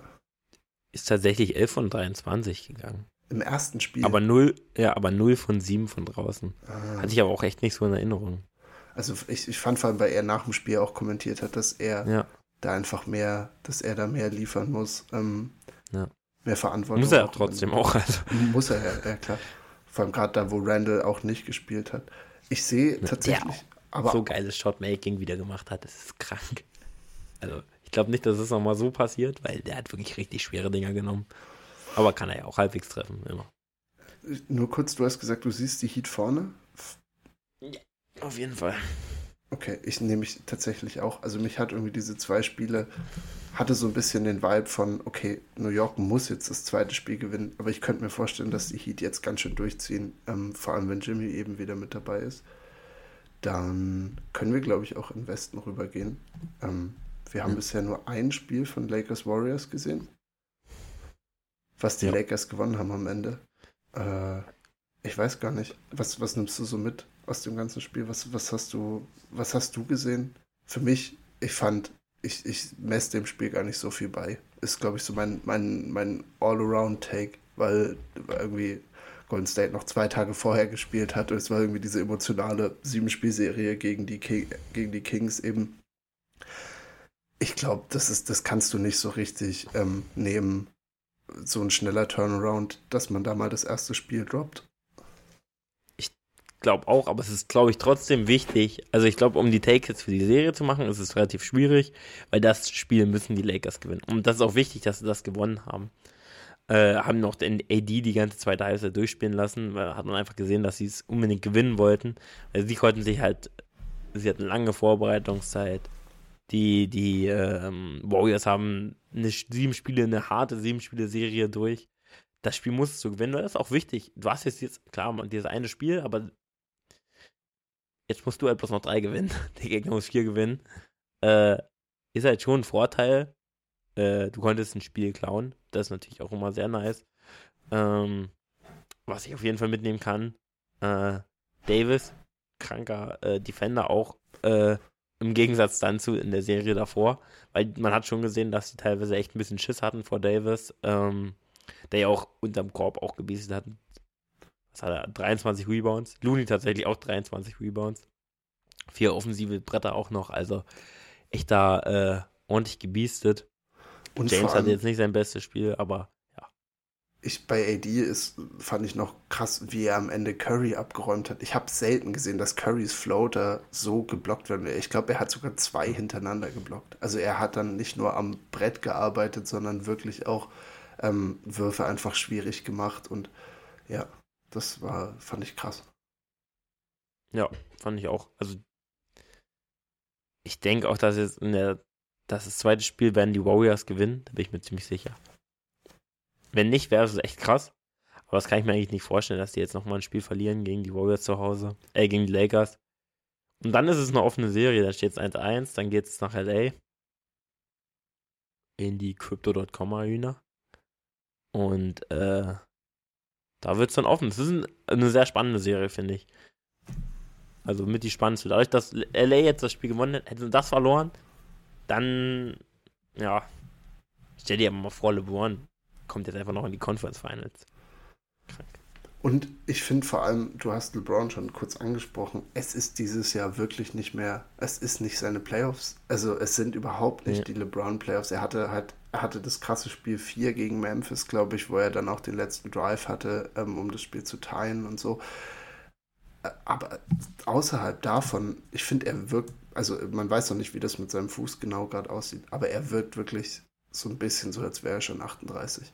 Also trifft immer noch, wir sind immer noch bei LeBron James unter 20% von drei und er nimmt sich trotzdem immer noch sieben Dreier pro, pro Spiel. Also er bleibt so bei 16, 17% das ähm, ändert sich immer noch nicht. Und wie gesagt, also ist, ist oftmals, finde ich, wirkt er so ein bisschen gassed. Einfach, sie spielen ihn auch enorm viel. Ich glaube, er und Davis haben auch wieder 84 Minuten in dem ersten Spiel gespielt. Genau. Ja. Also 84. ist eine ordentliche geht, Arbeit, die er Das geht nicht lang gut. Das geht nicht lang gut mit Davis. Also, wenn er 44 Minuten spielt, das, also das hat er nicht, also da wird er sich verletzen zu 100 Prozent, da bin ich mir relativ sicher. Also klar, wie gesagt, ich finde es gut, sie mussten das Spiel jetzt gewinnen. Aber das sollten sie nicht so oft machen. Also, das ist, glaube ich, relativ gefährlich, weil ohne ihn wird es halt eine sehr schnelle Serie werden ohne Davis. Äh, aber ja, LeBron. Er kann aber dann auch in einem Spiel halt wieder so den. Entsch er wird auch in dieser Serie mindestens ein Spiel haben, wo er der entscheidende Faktor ist und auch der beste Spieler auf dem Feld sein wird. Ähm, und dann das Ding, ja, zumindest das Spiel auf jeden Fall holen wird. Was ich mich gefragt habe, als ich dann geguckt habe, okay, wen sehe ich denn in der Serie allgemein vorne? Hat LA mittlerweile ein tieferes Team als Golden State. Ich, weil ich habe mir echt ein bisschen schwerer getan bei den beiden. Weil ich meine, du hast die besten Spieler, hätte ich jetzt gesagt, sind Anthony Davis und Curry. Und dann, wen nimmst du von zwei bis sieben, wenn du alle dann aufreißt? Ich bin mittlerweile fast so weit, dass die Lakers zumindest kompetentere Scorer haben. Und ich fand gerade im Spiel 1, und ich glaube, das wird auch besser jetzt in den nächsten Spielen, war es wirklich krass sichtbar. Und das war ja auch im Game 7 so es ist, gerade das Scoring ist mittlerweile sehr Curry-lastig bei den Warriors. Und ich meine, er ist nicht zu verteidigen, deswegen ist es okay. Aber wie gesagt, du hast Clay, der auch nicht super heiß ist in dieser ganzen Playoffs bisher. Also hat jetzt ja auch wieder, was hat er, 9 von 24 getroffen. Es sind keine guten Wurfquoten. Äh, und es sind viele Nicht-Shooter dabei. Das heißt, LA kann auch einfach viel Disrespect gegen die Warriors machen, wenn halt Draymond Green den Ball hat, dass sie halt seinen Dreier überhaupt nicht verteidigen müssen oder auch Gary Paytons Dreier überhaupt nicht verteidigen müssen oder Moody oder Kuminga oder wen auch immer sie bringen. Ja. Deswegen war ich eigentlich fast so weit zu sagen, okay, einfach nur, weil die Lakers so viele haben, die auch einfach mal für 25 gehen können mit D'Lo oder Dennis oder Hachimura, der irgendwie auch, glaube ich, da eine gute Rolle spielen könnte. Ähm, wen siehst du denn von der Tiefe des Teams weiter vorne? Weil ich glaube, ich bin mittlerweile bei den Lakers. Und dann haben sie, finde ich, auch eine Chance. In der Breite auf jeden Fall dann so die Lakers, weil dann, wenn dann so die letzten Spieler von der Bank kommen, die sind dann schon Jermichael Green, acht Minuten. Weiß ich jetzt nicht. Mhm. Weiß ich wirklich nicht. Moses Moody ist es auch nicht. Also, äh, hat jetzt nicht so schlecht gespielt. Aber eigentlich nicht viel gemacht tatsächlich. Aber ähm, wenn du die Jungs siehst, und dann natürlich bei den Lakers kommen halt wirklich gute Jungs. Malik Beastie gar nicht gespielt, also Troy Brown Jr., Dennis natürlich ein kranker Mann. Äh, Wendy Gabriel gibt dir halt das, was er gibt. Kann halt nicht viel, außer ein bisschen versuchen zu biesten. Und halt Rui, der ja auch so ein Spiel mal mitentscheiden kann, wenn er heiß läuft. Ich würde trotzdem, glaube ich, noch mit den Warriors gehen weil du dann halt noch Wiggins hast, du hast Dante, du hast Pool, der da muss ich dich gleich nochmal fragen. Ich wollte dich ja eine auch kleine fragen. Diskussion. Ich ist es ein fragen. guter Wurf? Ist es ein guter Wurf? Hättest du ihn genommen? Ich, ich, also ich sehr sicher nicht. Ich habe da nicht den, ja, okay. den dicken Roden, wie Jordan Poole hat. Aber aus Pools Perspektive, finde ich, nimmt also hat er eine Million Würfe genommen bisher schon, die schlimmer sind. Ich meine, der ist jetzt so, weil das halt so der entscheidende war. Aber das war Pools bestes Spiel in den Playoffs. Poole war 5 ja. von 10 von draußen. Das war besser als Curry, also nur prozentual. Curry und Clay und alle waren, haben nicht so heiß von draußen geworfen wie er. Er hat 21 Punkte bis dahin. Aber ich finde auch, es muss nicht sein, dass er den vom Parkplatz nimmt. Also er kann auch irgendwie probieren, einen, eine Penetration zu initiieren und dann zu schauen, was sich öffnet. Also er muss den nicht von aus, aus 40 Metern nehmen. Ja, die Frage ist halt, kriegst du einen besseren Wurf noch? Ist die Frage. Weil der Wurf an sich, ich weiß nicht, ob du das gesehen hast mit, mit Halliburton und ja. Channing Fry. Ja. Das ist so das ist wirklich schön gewesen, äh, als Channing Fry dann gesagt hat, dass er, also Ellie Burton hat dann gesagt, er hätte den Wurf auch genommen. Hat Channing Fry gesagt, ja, deswegen äh, sitzt du heute hier. Ähm, aber klar, du, wenn du Curry hast oder Thompson, dann willst du eigentlich, dass einer von den beiden, im Endeffekt willst du, dass Curry den Wurf nimmt. Mhm. Aber du hast es angesprochen, er war 6 von 10 vorher aus, der, aus dem Dreierbereich. Er hatte ein gutes Spiel, er hatte einen offenen Wurf, er kann auch von da treffen. Er hat ihn halt nur nicht gemacht. Ja. Muss man einfach sagen. Aber klar, du hattest den Sekunden, du hättest noch was machen können. Und, aber es war jetzt nicht so ein klassisch schlechter Wurf. Und du, du hattest, also ich habe vor allem auch erst die Twitter-Reactions gesehen und dachte halt so, okay, das war irgendein Pull-up in Transition aus 30 Metern. Es aber es war wirklich okay rausgespielt. Plus, also nicht richtig rausgespielt in dem Sinn, aber Curry wurde zu dem Zeitpunkt noch gedoppelteamt. Also ich glaube, sie haben versucht, noch Curry aus dem Doppelteam rauszukriegen, weil Draymond hat ja den Pass rübergegeben zu Poole. Ja. Also ich, ich glaube, es wäre ja, er, er, hätte andere Möglichkeiten gehabt, aber ich weiß nicht, ob die jetzt noch mehr zum Erfolg geführt hätten. Es war halt, glaube ich, dieses Ding, dass das ein ganz schöner, also dass das ein unkonventioneller Wurf ist und wenn er nicht reingeht, dann wirst du halt gerippt dafür. Aber ich glaube, damit muss er leben und das Team hat ihn, finde ich, auch gut unterstützt. Also es haben ja alle in der Pressekonferenz ja. danach genau auch das gesagt jetzt, dass das voll okay ist, dass sie damit leben und dass das ein guter, also eine, eine Entscheidung war, die jetzt nicht super beschissen war. Finde ich auch. Also im Endeffekt willst du Curry, dass Curry das Ding ja. irgendwie losfeuert. Aber wenn der in dem Spiel irgendwie drei von 15 geht oder so, dann sage ich auch, oh, den hättest du jetzt aber, also das war jetzt blöd, aber er hatte äh, einen guten Tag. Und er kann das ja auch von da mal treffen. Also. Ja. Das Schön, dass wir da einer Meinung sind. Ja, finde ich auch. Ich, ich dachte auch, also ich dachte eigentlich auch, dass du das vernünftig siehst. Bin ich, äh, ja. Dafür haben wir schon Weil, zu viel über Basketball ja. geredet. Ja. Wow. John Poole wird aber vielleicht nicht nochmal so ein gutes Spiel haben, muss man auch mal sagen. Muss man dazu sagen. Und dann wird es schwer. Wen siehst du vorne in der Serie? Ich tue mich echt schwer, auch wenn ich gerade gesagt habe, dass ich die Lakers in der Breite viel mehr mag. Ich, ich glaube irgendwie, dass die Warriors da gute Adjustments machen. Also das erste Spiel würde ich auch fast sagen, hat Darwin Ham gewonnen vom Coaching-Battle her. Weil er, wie gesagt, ich fand die, die Defense richtig gut, dass sie wirklich gesagt haben, okay, lass die von draußen werfen, wenn sie nicht Curry heißen oder Thompson. Und wenn die uns schlagen, schlagen die uns. Aber wir lassen nicht Curry hier für 40 gehen, weil dann steht die ganze Halle. Ähm, ja. Aber ich denke trotzdem, dass vor allem auch, du hast so intelligente Spieler mit Draymond und ich glaube auch LeBron muss ja in der Verteidigung an Draymond jetzt wahrscheinlich bleiben. Ich glaube, Draymond macht ihm das Leben da ganz schön zur Hölle. Der wird ihm ordentlich Minuten ziehen. Der bewegt sich ja auch super viel, initiiert selber dann viel. Und wenn sie Curry weiter doppeln, das ist was, was womit Curry auch schon gut klargekommen ist und das ganze Team auch. Also ich glaube, da werden sie hoffentlich auch ein bisschen aggressiver zum Korb gehen. Ich, das würde ich mir wirklich wünschen, weil auch, also man sieht es übrigens auch, die Lakers 29 zu 6 bei Freiwürfen, 29 zu 6. Und die Lakers ziehen extrem viele, aber dass Golden State nur 6 rausholt, ist, kann nicht sein. Du musst irgendwie aggressiver reingehen. Dann kannst du auch Davis anfangen, Fouls anzuhängen und so. Also Ja, auf jeden Fall. Also da. Das stimmt. Ich bin gespannt auf das zweite Spiel, weil ich glaube, da wird man ein bisschen mehr sehen, was jetzt wirklich in der Serie abgeht. Weil da haben die Warriors einfach ein bisschen mehr Zeit nochmal. Ähm, und da freue ich mich auch drauf. Ja. Weil das auch wirklich so eine LeBron Curry-Serie ist einfach auch geil. Will man einfach sehen. Hast du's auch wenn es nicht mehr der LeBron von früher ist. Hast du es mitbekommen, dass LeBron Curry das eine Mal bis zur Bank äh, gegardet hat?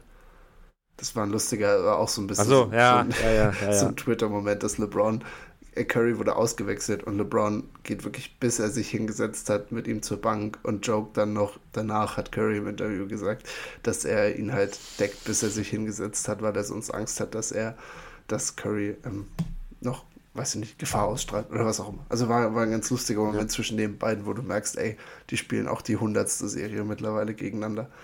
Und das ist ganz entspannt. Hast du noch was zu Lakers Warriors? Sonst können wir uns noch schnell der letzten Serie widmen.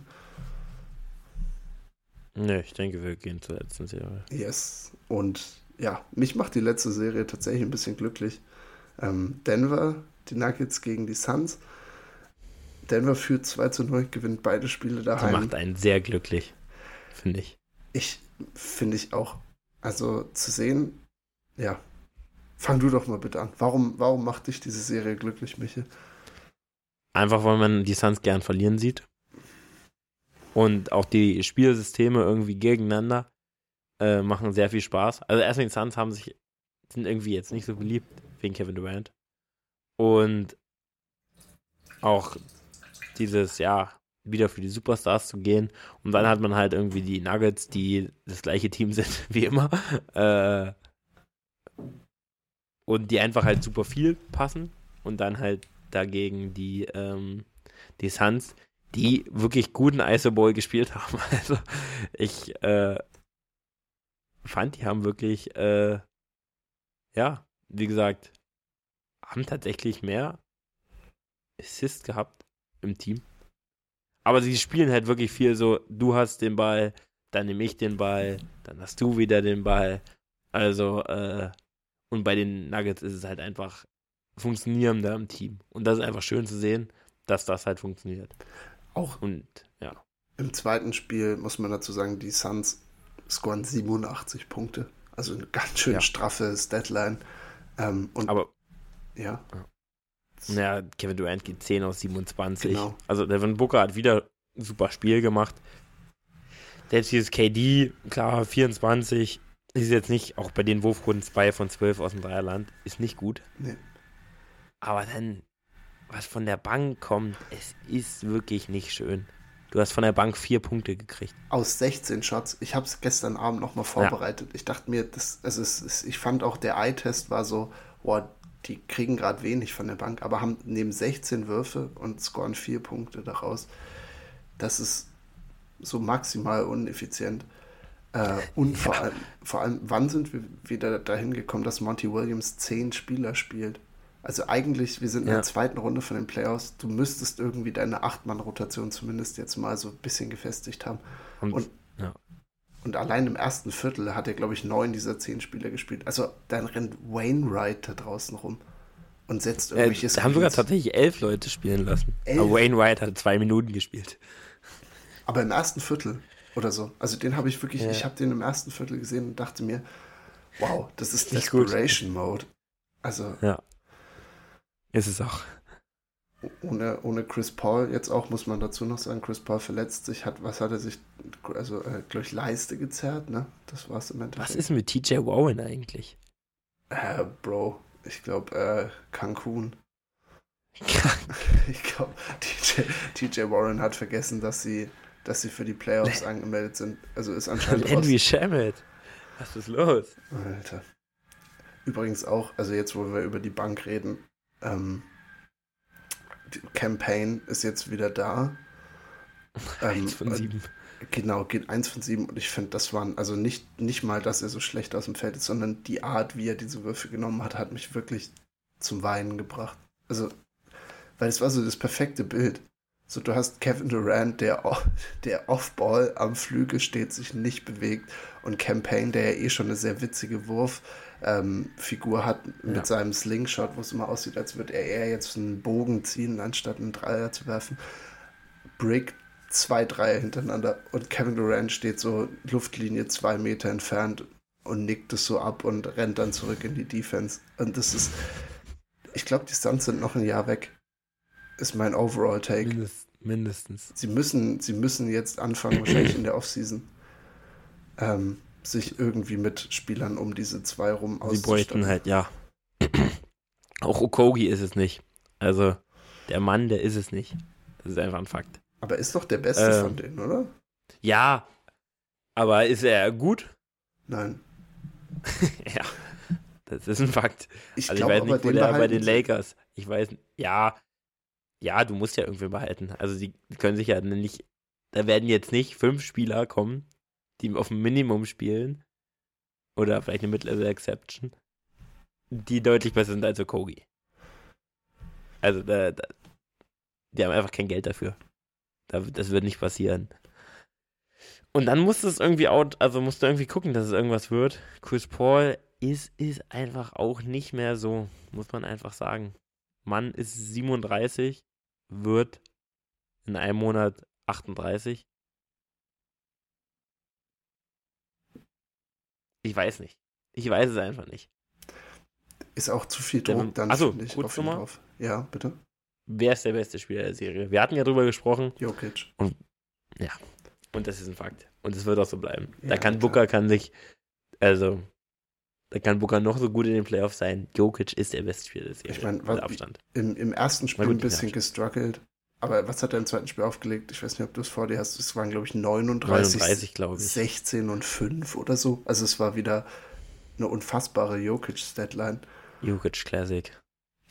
Und ich finde, wenn wir, wir haben jetzt so viel über die Suns gelästert, man muss auch sagen, einfach, oder du hast es schon so ein bisschen angesprochen, die, Nuggets, es klappt irgendwie, das wirkt einfach wie so eine Maschine. Du hast, wie gesagt, du hast immer noch Jeff Green, der immer noch zwei Punkte im Spiel macht und das ist jedes Mal ein Poster-Dank. Ja, Jeff der muss Green Poster machen. Sonst kann er nicht schlafen, glaube ich. Jedes Spiel mindestens ein. Also, und das sind seine Punkte. Und wie gesagt, du hast diese Wing-Verteidiger, du kannst nicht so viel gegen Kevin Durant und Devin Booker machen. Aber die Suns haben eh ein rechnerisches Problem, wenn sie immer die Midrange Zweier nehmen und die ähm, Nuggets einfach Dreier nehmen stattdessen. Von daher, wie gesagt, Aaron Gordon macht's okay. Michael Porter Jr., meh, ist, macht so gut, wie er es irgendwie machen kann. KCP bleibt vor Leuten. Und es, es wirkt einfach in der Allgemeinheit ein bisschen runder. Ja, also nicht, ich finde nicht nur ein bisschen, bei den Suns merkt man halt, wie du es angesprochen hast, dieses einer steht, der Rest spielt oder ein anderer spielt und dann ist es halt so dieses, jetzt machst du, jetzt mach ich. Ja, auch, ähm, dass Jamal Murray ein, also Ja, das, das- erste Da Spiel noch komplett, drauf eingehen. genau, das erste Spiel Ja. geht er komplett ab. Und jetzt im zweiten na, trifft er einfach den Dreier nicht, was ist er 0 von 9 auf von 3 gegangen oder so. Äh, und, und trotzdem hat er einen Impact im Spiel, weil er dann halt acht Assists auflegt. Er zieht trotzdem die Defense gut. Also, er, weiß nicht, es ist einfach, das ganze Team weiß mehr, was man machen soll, als die Suns gerade. Also, ich denke trotzdem. So viel eingespielter. Auch Murray und, und Jokic. Auch Gordon. Gibt dir wieder 16 Punkte. Zwei Steals, ein Block. Geht relativ, also geht effektiv aus dem Feld. Das macht er einfach. Und da ist ja, wenn Murray halt noch, auch noch mal ausbrechen würde, hätten sie halt noch viel höher abgeschossen. Also das sind, Michael Porter hat jetzt, äh, hat nur zwei von sieben getroffen, 0 von zwei aus dem Dreierland. KCP ist natürlich 4 von 4 gegangen. Das schmeckt natürlich von draußen. Der aber auch geil ist. KCP, guter Mann. Äh, und das, das wirkt einfach so viel äh, natürlicher, wenn die zusammenspielen. Und deswegen werden in meinen Augen die Denver Nuggets das Ding auch holen. wirken für mich auch. Also ich, ich freue mich, egal gegen wen sie, also sagen wir, sie kommen jetzt weiter, freue ich mich, egal ob sie gegen die Lakers oder die Warriors spielen. Es ist das Jahr, in dem Jokic in die Finals geht. Ich hätte auch Bock drauf. Das ist, ähm, wirkt bei denen gerade alles so, als würde es gut passen. Ich denke trotzdem, die Nuggets holen sich, äh, die Suns holen sich irgendwie ein Spiel daheim. Aber ich könnte mir vorstellen, dass die Serie vielleicht wirklich so eine Sechs-Spiel-Serie ist, die Kann aber relativ, vorstellen. die relativ komfortabel aber von den Nuggets im Endeffekt gewonnen wird, oder? Ich glaube auch. Also ich kann, so ein 4-1 würde ich schon sehen. Also würde mich jetzt auch nicht super überraschen, muss ich sagen. Ja, das ist. Aber sie können Fall- noch zwei Spiele holen. Ne? Man darf sie nicht unterschätzen. Die haben schon, schon gute Spieler auch dabei. Aber es würde mich jetzt auch, wie gesagt, so ein 4-1 würde mich auch nicht überraschen. Das auf keinen Fall. Ich Und glaube, dann würde ich die, die Nuggets auf jeden Fall vorn sehen, egal gegen wen es geht. nice. In Ich, den Conference Finals. Ich, ich reite weiter das Warriors Horse. Ich glaube, die Warriors könnten den Nuggets am meisten Probleme machen. Also nur. Oh, das würde mich so ärgern. Also nein, wenn die Warriors nochmal in die Finals kommen, wirklich, das, das wäre, das ist es nicht. Dann nenne ich mich absolut, ab sofort den Korbgequatsche Gott, weil ich es die ganze Zeit gecallt habe. Ich wurde, ich wurde verlacht und jetzt hier sind wir. Ja. Du hast Glück, dass Paul George und Kawhi nicht gespielt haben. Wirklich, das war ein Glück. Ich wollte sagen, ich, wer sich am meisten in den Arsch beißt, wenn er jetzt die Nuggets so sieht, äh, die, mein Gott, die Suns so sieht, wie sie sind, müssen die Clippers sein. Allein nur Kawhi Leonard. Nur Kawhi denkt sich wahrscheinlich jetzt, wenn er sich irgendwas denkt, so, na gut, wenn ich noch zwei Spiele mehr spiele, gewinnen wir das. Ja. dann, dann führen ja. wir 3-1 irgendwann und dann gewinnt uns Russ noch schnell irgendwo ein Spiel, dann muss ich nicht mal mitspielen. Also ich glaube, Clippers mit PG und Kawhi oder selbst nur mit Kawhi. Also mit, mit beiden hätten die die. Ciao. Also, ja, da hätten die wirklich hundertprozentig gewonnen, weil dann hättest du mal wirklich auch diesen Bankvergleich gesehen, wenn von der Clippers Bank einfach so 40 Punkte kommen und die Suns Bank dir drei gibt. Mhm. Ja. Das, da hätte man es auch deutlich gesehen. Weil dann auch in der Spitze der Unterschied nicht so groß ist. Nein. Wenn du Kawhi, KD und Chris, äh, Paul George und ähm, Booker siehst, dann ist er halt nicht so groß, wie er ähm, dann logischerweise war. Ja, dass Russell Westbrook genauso gut sein muss wie Devin Booker im Endeffekt. Oder wie beide, ja. als Kawhi rausgegangen ist. Genau. Michel, das war eine geile Folge. Es war eine geile ja. Woche Basketball, die hinter uns liegt. Und ich glaube, die jetzt kommen, es, es bleibt einfach heiß. Äh, ich glaube, hast du noch einen letzten, letzten Shoutout? Oder beenden wir die Folge einfach so auf dem Trockenen? Äh, ich habe keinen Schauder. Du hast jetzt immer so viele Sachen vorbereitet. Ich weiß gar nicht. Ich, dass du ich, ich mache einen Spargel-Shoutout. Ich bin ja von uns beiden jetzt der, der, der sich ähm, für, für viel für Natur und Gemüse ja. interessiert. Ich habe Bärlauch schon ein paar Mal geschaudoutet. Deswegen Spargel, ich habe es schon zweimal gegessen dieses Jahr. Es ist jetzt die Saison. Leute, geht raus, kauft Spargel, geht auch mal auf den Markt vielleicht dafür, ähm, unterstützt ein paar lokale Bauern und dann prügelt euch diesen Spargel für 12 Euro das Kilo rein. Ich habe jetzt, äh, muss ich noch mal kurz sagen, äh, nachdem wir über Bärlauch gesprochen haben, ja schon mehrmals in Stories gesehen, wie Leute Bärlauchpesto gemacht haben. Also wirklich, ich, vielleicht ist es ein größeres Ding in meinem Leben und ich wusste es einfach noch gar nicht. Ich gehe mit dem Trend. Ich bin der Trend. Und ich, und für mich kriegt äh, Camping Zelten einen Shoutout. Schöner Callback auch zu unserer Vorbesprechung. Ich genau. bin auch großer Camping-Fan. Dieses Jahr wird auf jeden Fall ein campinglastiges Jahr bei mir. Wie sieht es bei dir aus? Sommerurlaub? Ich glaube nicht. Ich muss sagen, Camping kann cool sein. Es ist halt immer, es hängt viel, es muss auch viel stimmen, finde ich, muss ich sagen. Also das können wir auch mal in einer Off-Topic-Folge besprechen. Da Camping spaltet bei mir auch selber den Geist, muss ich sagen. Alright. Ich finde, das sind gute Worte zum Sonntag. Ja. Apropos Worte zum Sonntag, ich habe mir äh, dein Evangelium dann doch nochmal in Gänze angeguckt. Ich hoffe, ja, alle da draußen haben es auch gemacht. Unfassbar. Ja. Was, für ein, was für ein Masterpiece. Ja, oder? Ein ja. Masterpiece trifft es wirklich. Ja, es ist wirklich, es ist wie Van Goghs, ähm, oh nee, ich kenne mich mit Kunst nicht gut aus. Es ist wie Beethovens Neunte. Es ist wie Beethovens Neunte. Deswegen, damit verabschiede ich mich und äh, die letzten Worte gehen an Michel. Ja, also das hat jetzt auch meinen Tag erhellt nochmal. Ähm, Assitoni. Und äh, ja, damit verabschiede ich mich. Äh, macht's gut.